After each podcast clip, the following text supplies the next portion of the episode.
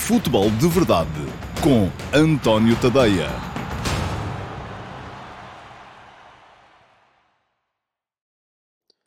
Olá a todos, muito bom dia. Sejam muito bem-vindos à edição número 44 do uh, Futebol de Verdade para a temporada de 2023-2024. Hoje é quinta-feira, é dia 5 de outubro de 2023. É feriado, mas mesmo assim há Futebol de Verdade. E há Futebol de Verdade por duas razões. A primeira é que ontem houve futebol, ontem houve uh, Futebol Clube Porto, Futebol Clube Barcelona, e por isso mesmo o meu compromisso convosco é o de estar sempre aqui uh, no dia seguinte a jogos que sejam necessariamente alvo de cobertura e, portanto, cá estarei no final desta edição do Futebol de Verdade de hoje, depois do Q&A, com a reposição do Futebol de Verdade Flash acerca do Flóculo Porto 0, Flóculo Barcelona 1, o meu comentário ao jogo.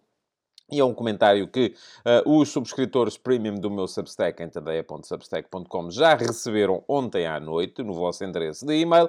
Os outros, aqueles que optam por não ser subscritores premium do meu Substack, um, têm então acesso a esse mesmo comentário, mas apenas hoje, no final da edição uh, do dia seguinte do Futebol de Verdade. Portanto, essa é a primeira razão pela qual uh, estou aqui hoje, mesmo sendo feriado. Quando em condições normais, no feriado não haveria Futebol de Verdade. E muitos de vocês que eu sei têm a rotina de ver na hora do almoço do trabalho e, portanto, hoje provavelmente não vão estar a ver o programa porque as rotinas desencaixam e já notei ali uma quebrazinha de visualizações ontem ao final do dia, uh, também um bocado a ver com isso. Bom, a segunda razão pela qual aqui estou hoje, é que também tenho convosco o compromisso de, uh, no dia seguinte às jornadas de Liga dos Campeões, fazer aqui o ponto da situação da nossa Liga FDV. A, Liga FDV é uma liga de fantasy football uh, que uh, está a decorrer, é uma liga privada que está a decorrer na app da UEFA Champions League e para a qual eu vos convido a todos a participar. Se já têm equipas feitas, enfim, se não têm já vai ser complicado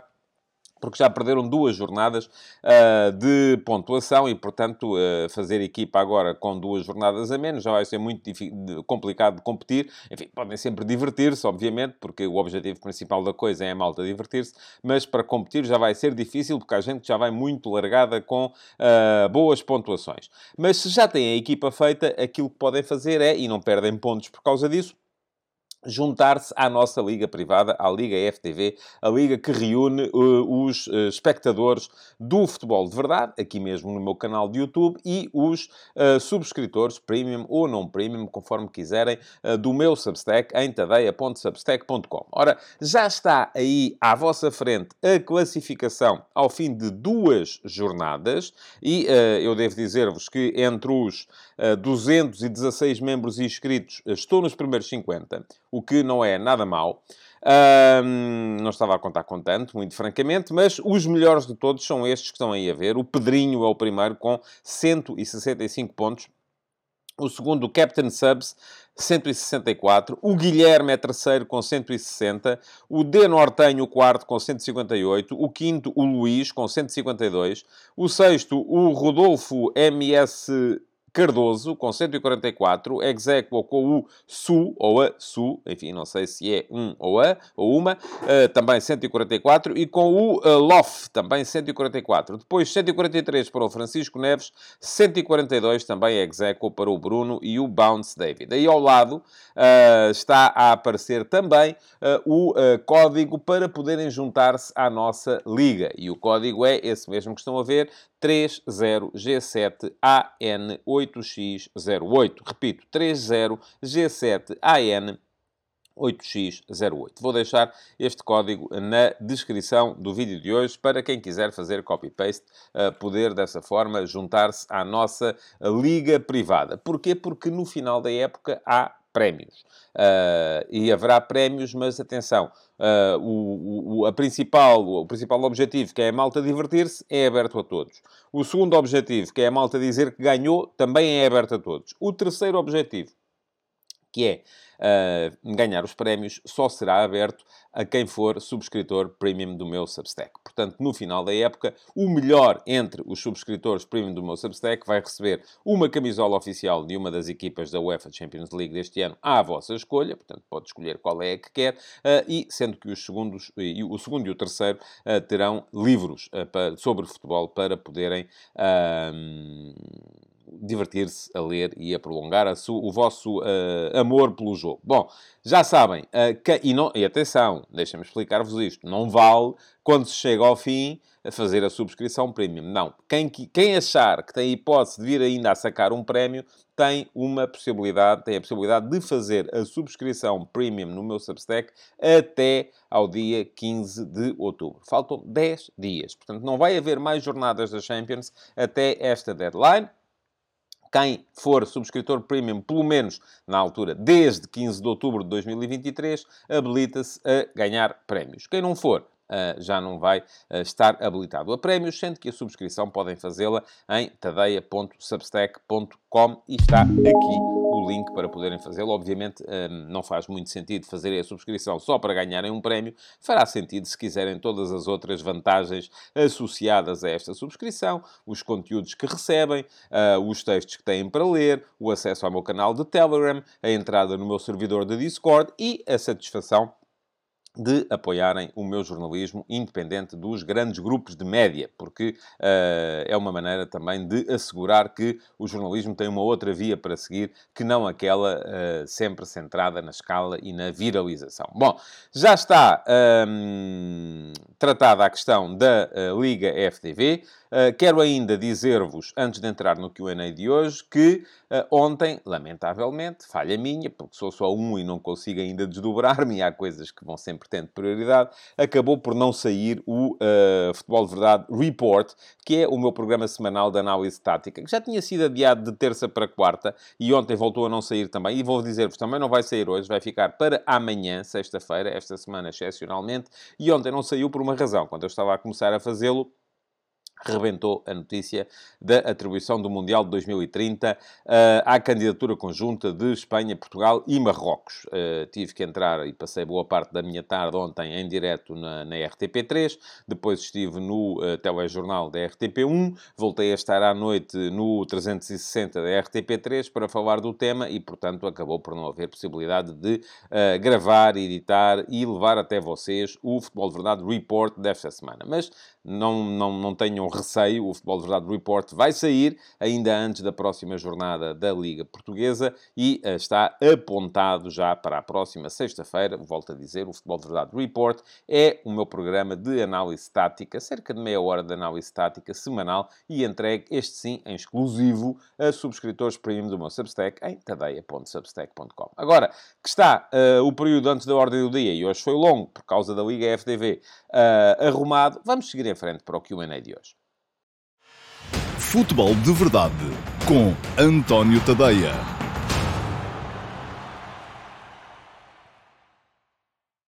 Ora, então vamos lá responder de uma forma necessariamente mais breve hoje, porque há futebol de verdade flash para uh, entregar no final, uh, às duas perguntas que eu selecionei entre aquelas que me deixaram ontem, seja na caixa de comentários do uh, Futebol de Verdade de ontem, no meu canal de YouTube, seja na uh, chatroom Perguntas do Discord, no meu servidor de Discord, onde acedem os subscritores premium do meu Substack, em tadeia.substack.com. A primeira pergunta já está aí à vossa frente, é a pergunta que vem do meu canal de YouTube, da caixa de comentários do meu canal de YouTube foi deixada pelo Jorge Fernandes, 7410, e o Jorge pergunta o seguinte: vindo aí novamente a Superliga, sendo três divisões de 18 clubes e fazendo a divisão pelo ranking a 5 anos, 2019-2023, vamos ter na primeira divisão 5 clubes espanhóis, 4 ingleses, 3 italianos, 3 alemães, 1 francês, 1 português e 1 holandês. Segunda divisão, 2 ingleses, 2 italianos, 2 alemães, 2 portugueses, 2 holandeses, 1 francês, 1 ucraniano, 1 checo, 1 austríaco, 1 suíço, 1 escocês, 1 croata e 1 belga. Terceira divisão, três espanhóis, um inglês, dois italianos, dois franceses, um holandês, um português, um belga, um dinamarquês, dois sérvios, um grego, um austríaco, um ucraniano, um suíço. Sendo assim, como ficariam as representações turcas, suecas, romenas, norueguesas, húngaras e outras? Bom, Jorge, uh, deixe-me dizer-lhe um par de coisas sobre este tema. Primeiro, não sei, uh, e provavelmente viu isso em algum lado, não sei se está a fazer uh, só, se tomou o Jorge a decisão uh, de fazer esta alocação de vagas nas três divisões das tais ligas, a Superliga, a Liga, a Liga Europeia, ou Liga Europa, conforme quiserem chamar e a Liga Aspirante, uh, que uh, aparentemente estão aí a rebentar para 2027, e eu uh, escrevi sobre o tema nas conversas de bancada aqui há uns dias, e vou deixar aqui o link para quem não, viu, não leu, poder dar lá um salto e ler. É um texto daqueles que está acessível a todos, no meu Substack, no último passo, acessível inclusive a subscritores gratuitos e até a não subscritores, imaginem, basta seguir o link que eu deixei ali atrás. mas não vi, francamente, em lado nenhum, essa distribuição de vagas. Uh, a segunda questão, e esta mais premente, é que uh, logo no dia em que eu escrevi sobre o tema, na terça-feira, o tema foi levantado no, na edição de domingo do jornal El País, do diário El País, em Espanha, uh, num artigo do antigo diretor do jornal AS, Alfredo Relanho. Eu tenho sempre dificuldades em dizer Relanho, porque, enfim, há aqui um trava-línguas qualquer, mas consegui à primeira, não precisei de regravar. Uh, mas estava a dizer que uh, o tema foi levantado no El País do domingo. Uh, eu escrevi sobre ele na terça-feira e logo na terça-feira, em conversa com um responsável da UEFA, me foi dito que, é pá, esquece lá isso, porque isso não vai acontecer. eu não sei, neste momento, francamente, não sei em que ponto é que as coisas estão. Eu acho, continuo a achar, que o avanço para esta realidade, eh, para este paradigma continental, é inevitável. E eu expliquei naquele texto que acabei de vos citar a razão pela qual acho que este avanço é inevitável. Porque, da mesma forma que há 100 anos se percebeu que os, uh, havia relatos na rádio, que era mais fácil, portanto, havia meios de transmissão aérea uh, da informação, uh, que era mais, que era, estava a tornar-se mais fácil percorrer os países com as autoestradas, com a agilização das, da, dos caminhos de ferro e por aí afora, que podíamos substituir o paradigma dos campeonatos regionais pelo paradigma dos campeonatos nacionais. Neste momento, com os serviços de streaming, com as transmissões televisivas por satélite, com a facilidade de colocação de transmissões transmissões de jogos de qualquer equipa, de qualquer país, em qualquer outro país, para os adeptos poderem ver, e com as facilidades na via, na, na, nas viagens aéreas, embora tínhamos que começar, se calhar, a regredir um bocadinho aí por causa da pegada de carbono.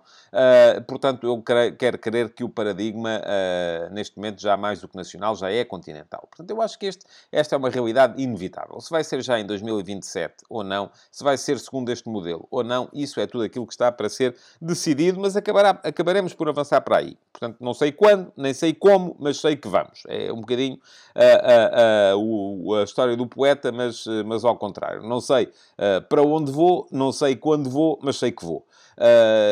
e eu acho que é um bocadinho isso que temos que, que, temos que encarar. Agora, eu não sou favorável àquele modelo uh, rebelde que foi criado por alguns dos principais clubes aqui há dois anos, quando os principais clubes resolveram que iam avançar para, para, para uma Superliga, em que 12 estavam sempre lá, e depois todos os anos eles convidavam mais quatro. eh, de acordo com as vontades deles, eh, para participarem juntamente com eles. Não havia subidas nem descidas, havia 12 que estavam em permanência. Eh, não sou favorável a isso, embora isso, no, no ponto de vista dos grandes clubes, tenha uma vantagem, que é a vantagem clara de serem eles a controlar a receita. Já se sabe quem parte e reparte e não fica com a melhor parte, ou é burro ou não tem arte, e, portanto, aquilo que os clubes querem é ser eles a partir e a repartir, porque se eles forem eles a partir e a repartir, a controlar a distribuição da receita, ficam imediatamente com a maior parte. Se for a UEFA a fazer isso, obviamente que eles têm menos controle sobre a distribuição da receita e sairão, eh, necessariamente, não sairão tão beneficiados quanto isso. Portanto,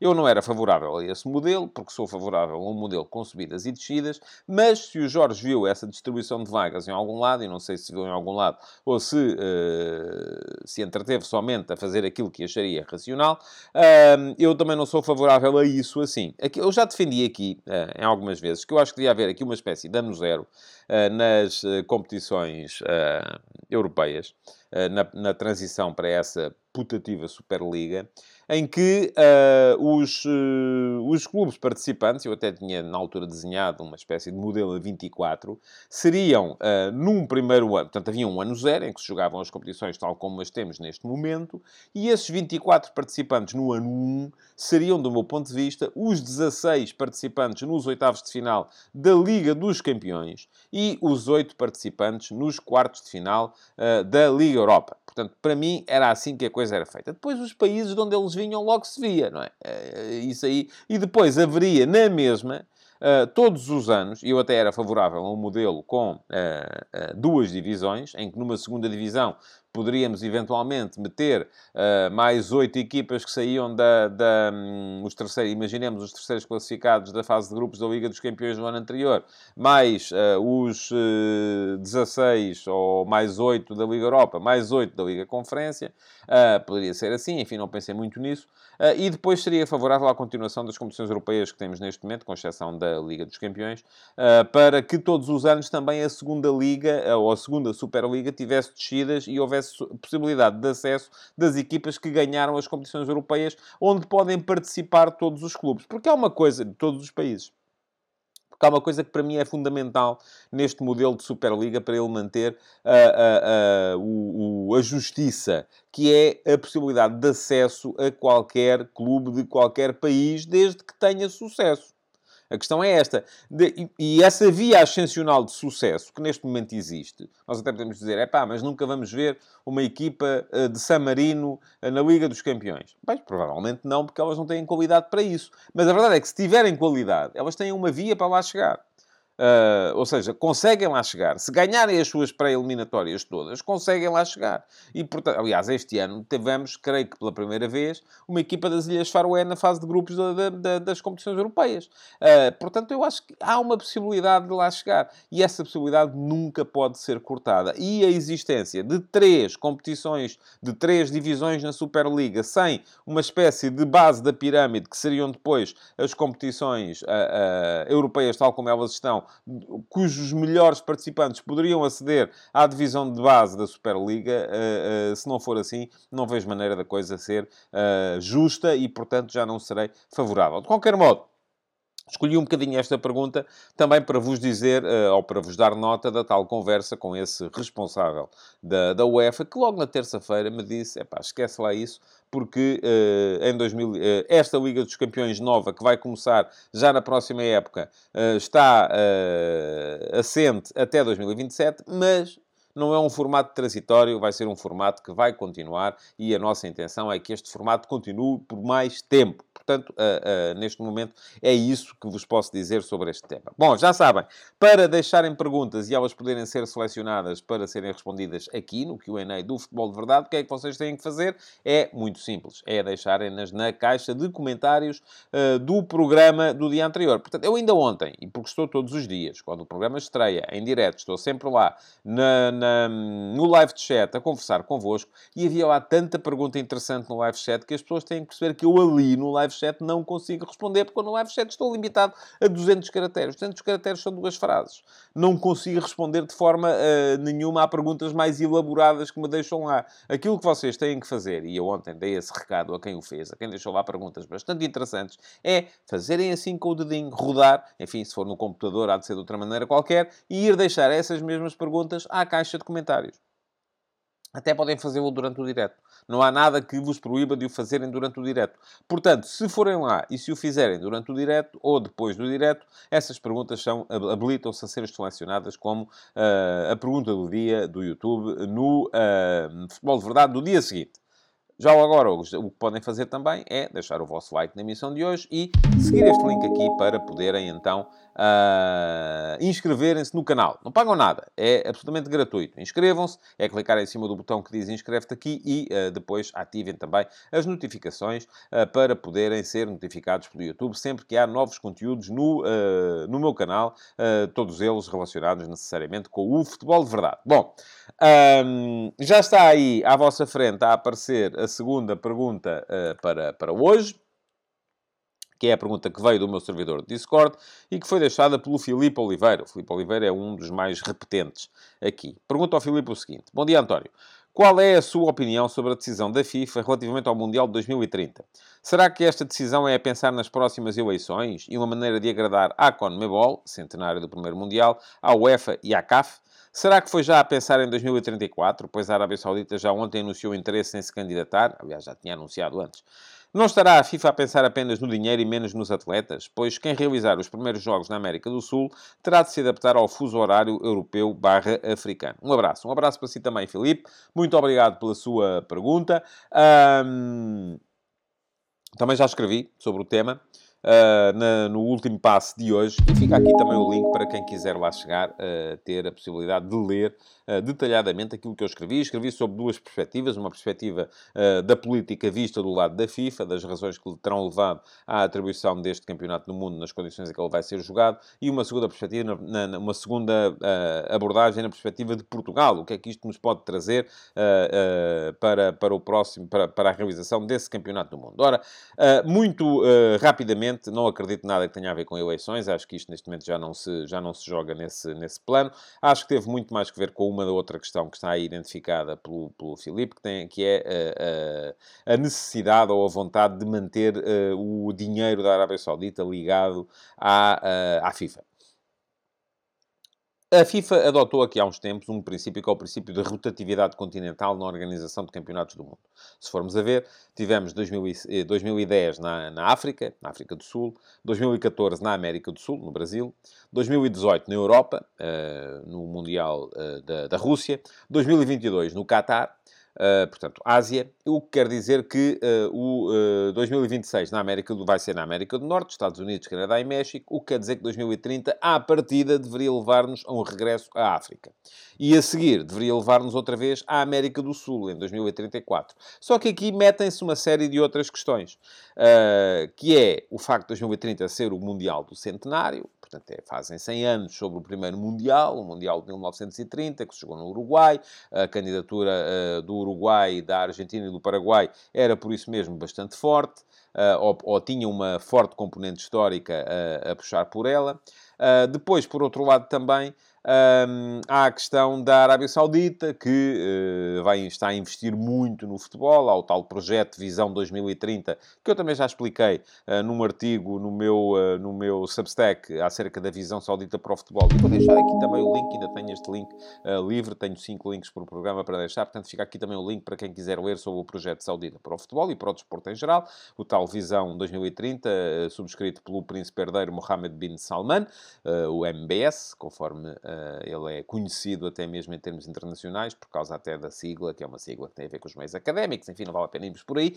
Eh, mas um, eh, a necessidade da FIFA manter os, os sauditas ligados, e eles querem mesmo, queriam realizar 2030, queriam realizar 2034, e portanto querem levar para lá o Mundial, até mesmo para fazerem um bocadinho de pirraça, porque ali a coisa funciona um bocado assim aos vizinhos cataris, eh, que eles, eh, enfim, são vizinhos, são amigos, mas ao mesmo tempo são... Eh, enfim, todos os vizinhos são um bocadinho assim, não é? São, são, são muito competitivos entre eles. Portanto, a FIFA resolveu, conforme eu escrevi hoje de manhã, matar três coelhos de uma cajadada. Porquê? Porque ao atribuir o Mundial de 2030 a Portugal e à Espanha, e a Marrocos, por inerência, que era a candidatura mais forte que tinha sobre a mesa, anulando a necessidade de eleições, resolve o problema de 2030, tendo desde já garantido um Mundial em boas condições. Depois, em segundo lugar, ao incluir ali aqueles primeiros três jogos na América do Sul, um no Uruguai, um na Argentina, um no Paraguai, uh, consegue manter os sul-americanos uh, felizes da vida, porque eles também, com certeza, não quereriam ter a chatice, porque também um Mundial é uma empreitada que custa muito dinheiro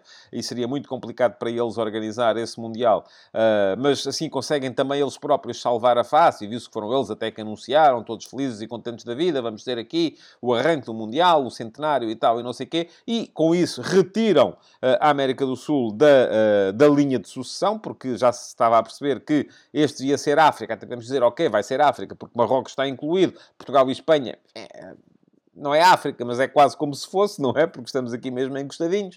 Uh, e uh, depois, uh, o, o, a seguir deveria ser América do Sul. A América do Sul já está incluída neste, portanto, a FIFA já anunciou ontem que está aberta a candidaturas de federações da Ásia e da Oceania para o Mundial de 2034. E, portanto, mantém também ligados os sauditas que já tinham o, o, comprometimento, através do Visão 2030, para investir até 2030 e assim vão investir pelo menos até 2034, que é quando vão, e isso, enfim, acho que é mais ou menos seguro que vai acontecer, uh, realizar o Mundial uh, no, seu, no, no seu país, uh, na Arábia Saudita, em 2034. É o que vai acontecer. Estou absolutamente seguro disto que estou a dizer aqui, apesar de ainda não haver candidaturas, nem votações, nem mais coisa nenhuma. Mas quase certeza que é isso que vai acontecer. Agora,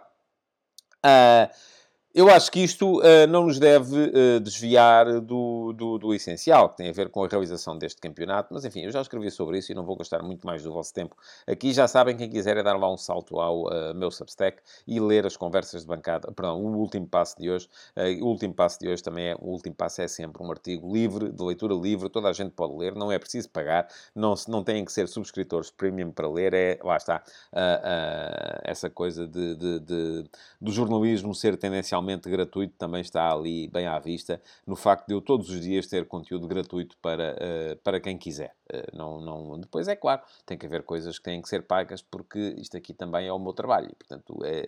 eu também tenho as minhas contas para pagar e preciso também de, uh, de, ser, de ter salário por causa disso mesmo. Bom, um, já está, então, respondida também. Ah, havia a questão também do fuso horário. Sim, eu acho que não faz nenhum sentido isto. Enfim.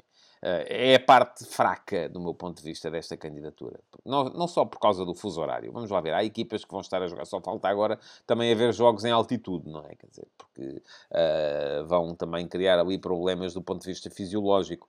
Uh, e no Paraguai isso é, isso é possível e com certeza que vai acontecer. Uh, mas aquilo que temos que pensar é não só na questão do fuso horário, porque os jogadores, quem for lá jogar, depois vai ter que fazer adaptação para vir jogar na Europa ou na, ou na África, se for em Marrocos.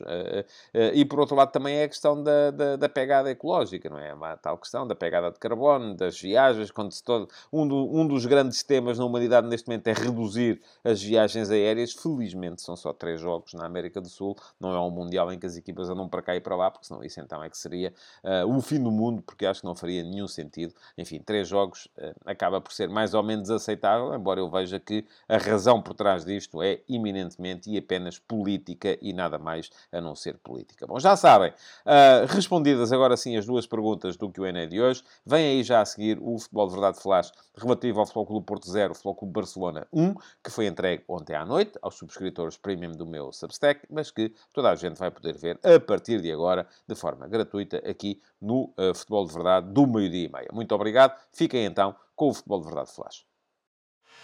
Futebol de Verdade com António Tadeia.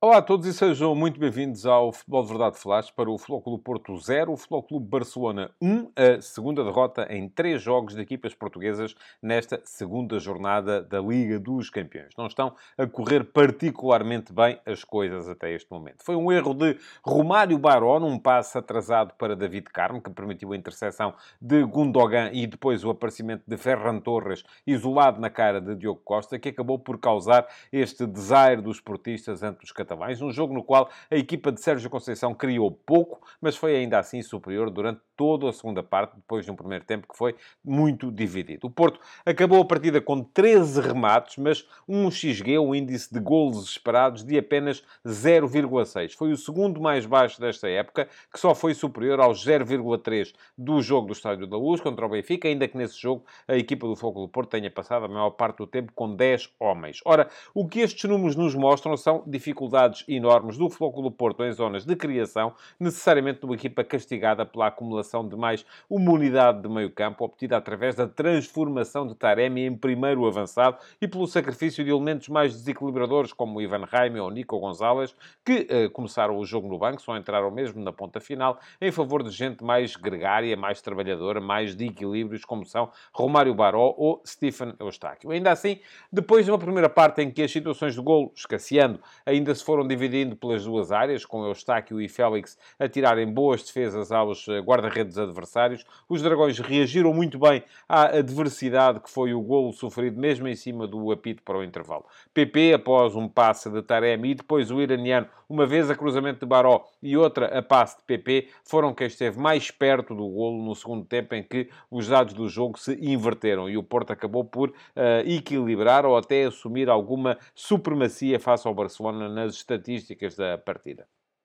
Sérgio Conceição voltou uh, a retardar um bocadinho as substituições, guardou 4 para os últimos 5 minutos de jogo, quando a ideia que ficou foi a de que o Porto precisava mesmo de abrir este jogo. Até podia levar um segundo gol, é verdade, uh, porque o Barça já se sabe, tem sempre jogadores de enormíssima qualidade individual que, uh, numa transição, podiam chegar lá e ameaçou ainda ao Barcelona uma vez, numa jogada de João Cancelo, que quase conseguia dar o golo a um companheiro, mas houve ali um corte muito, feito muito a tempo tempo pela defensiva portista, mas a verdade é que, uh, sobretudo, o Porto tinha que arriscar, tinha que meter no jogo mais gente na frente para causar dificuldades a um adversário que, face às dificuldades criativas dos Dragões, desta forma teve sempre 1 a 0, mais ou menos controlado até ao final. Acabou o Barcelona por ganhar, por levar os 3 pontos para a Catalunha, vai agora com 6 pontos, Porto e Shakhtar têm 3, o Antuérpia tem 0, mas o Porto vai ter precisamente os dois jogos contra os belgas na jornada dupla que uh, transita da primeira para a segunda volta desta fase de grupo. Dois resultados positivos podem deixar o Flóculo do Porto muito bem situado, até porque, ao mesmo tempo, o Shakhtar vai jogar com o Barcelona e depois ainda terá que visitar o Estádio do Dragão. Portanto, é uma derrota para o Flóculo do Porto, mas é uma derrota que não compromete, nem pouco mais ou menos, aquilo que é o objetivo principal, que é a passagem à fase seguinte da Liga dos Campeões.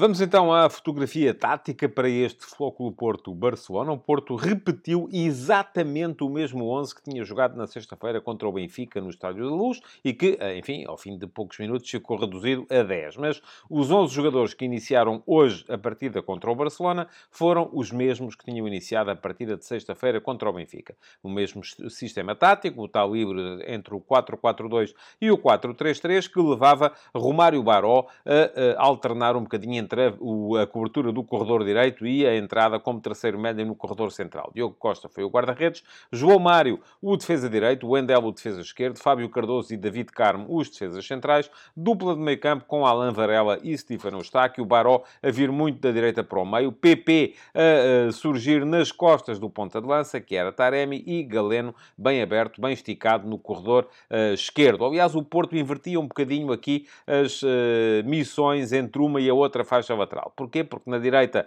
era, era Romário Baró quem vinha para dentro, o médio, e João Mário quem abria mais junto à linha, o defesa lateral, e no lado esquerdo a coisa funcionava ao contrário. Galeno, o avançado extremo, era quem abria mais junto à linha, ou quem saía mais da linha para invadir o espaço interior, enquanto o Endel, o defesa lateral, era quem jogava mais por dentro e aparecia muito mais uh, próximo dos jogadores de meio campo para uh, fazer de apoio. O Porto uh, defendia em 4-4-2, com PP a avançar para perto de Taremi, mas nunca procurava uma pressão demasiado alta sobre a saída de bola do Barcelona, exatamente com receio daquilo que são as qualidades uh, dos jogadores mais recuados do Barça nesse momento do jogo. Ter Stegen, o guarda-redes, é fortíssimo com a bola nos pés. Os dois centrais também saem muito bem a jogar e hoje foram Ronaldo Araújo e uh, Koundé tanto um como o outro, sempre muito abertos no momento de saída de bola, com o médio-centro, Oriol Romeu, a, a oferecer-se sempre como alternativa de passe no corredor central. Ora, o Barça mudou dois homens em relação ao 11 que tinha ganho por 1 a 0 ao Sevilha, na última jornada da Liga Espanhola,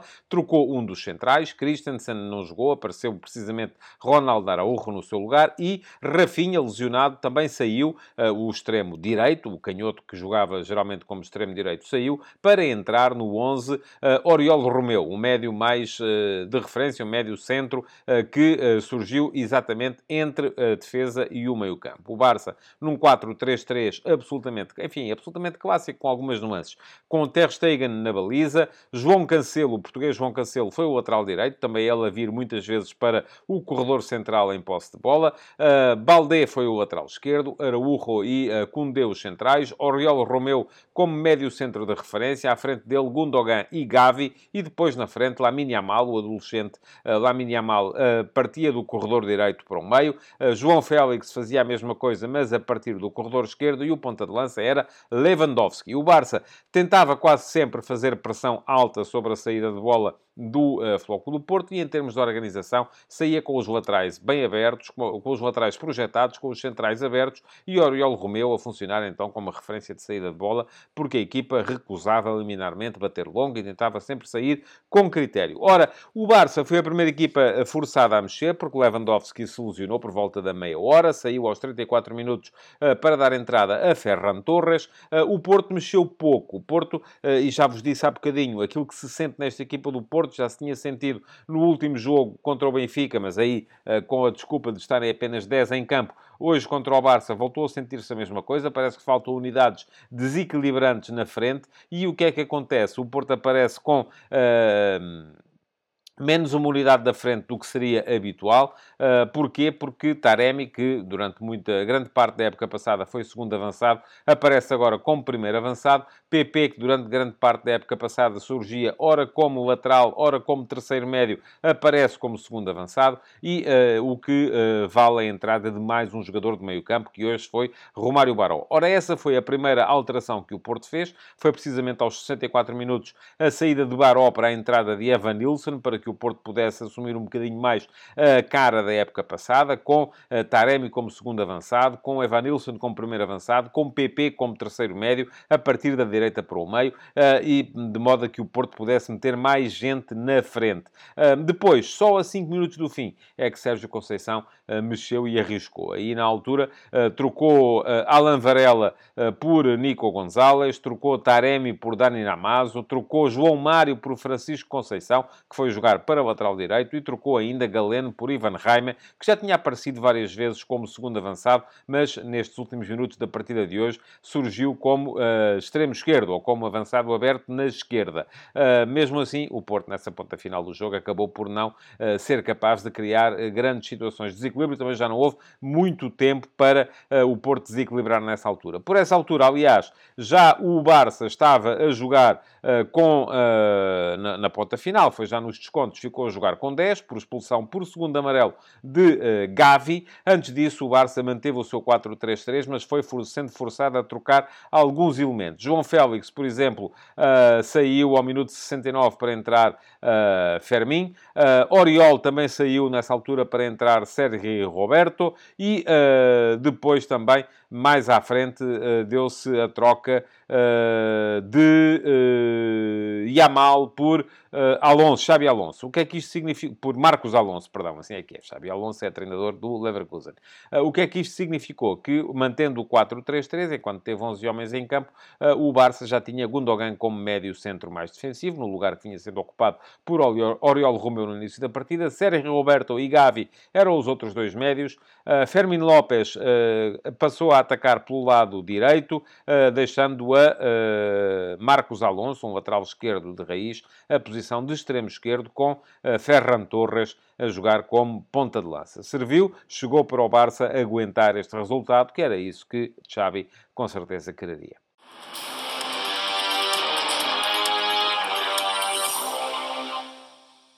Houve algumas exibições eh, relativamente positivas na equipa do Futebol Clube Porto. Pepe e Taremi estiveram sempre muito em jogo, embora uh, não uh, sendo capazes de criar tanto quanto a equipa necessitaria.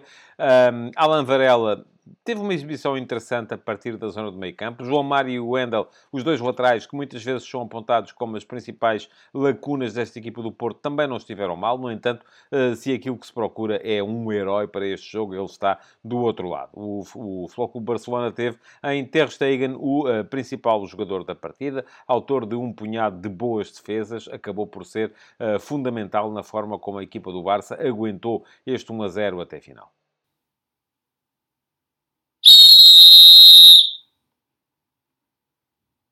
Foi polémica a arbitragem do inglês Anthony Taylor, com o Floco do Porto a apresentar algumas queixas relativamente a três lances, ou sobretudo a dois, porque um deles é absolutamente claro. Falo aqui uh, da anulação de um golo a Taremi por fora de jogo, uh, aos 83 minutos. Uh, a posição irregular do avançado iraniano é absolutamente clara e indiscutível. Aquilo de que os responsáveis do Floco do Porto se queixam é de duas grandes penalidades, uma cometida sobre Taremi Taremi ao minuto 20 e outra por mão de João Cancelo ao minuto 77. Ora, vamos por partes. No segundo caso, a mão de Cancelo é absolutamente indiscutível, embora na repetição pareça que ela ainda é antes de passar o risco da grandária. No entanto, e portanto seria livre direto e não grande penalidade, que o árbitro, aliás, assinalou uh, em primeira instância, sendo depois uh, chamado ao VAR para reverter a decisão.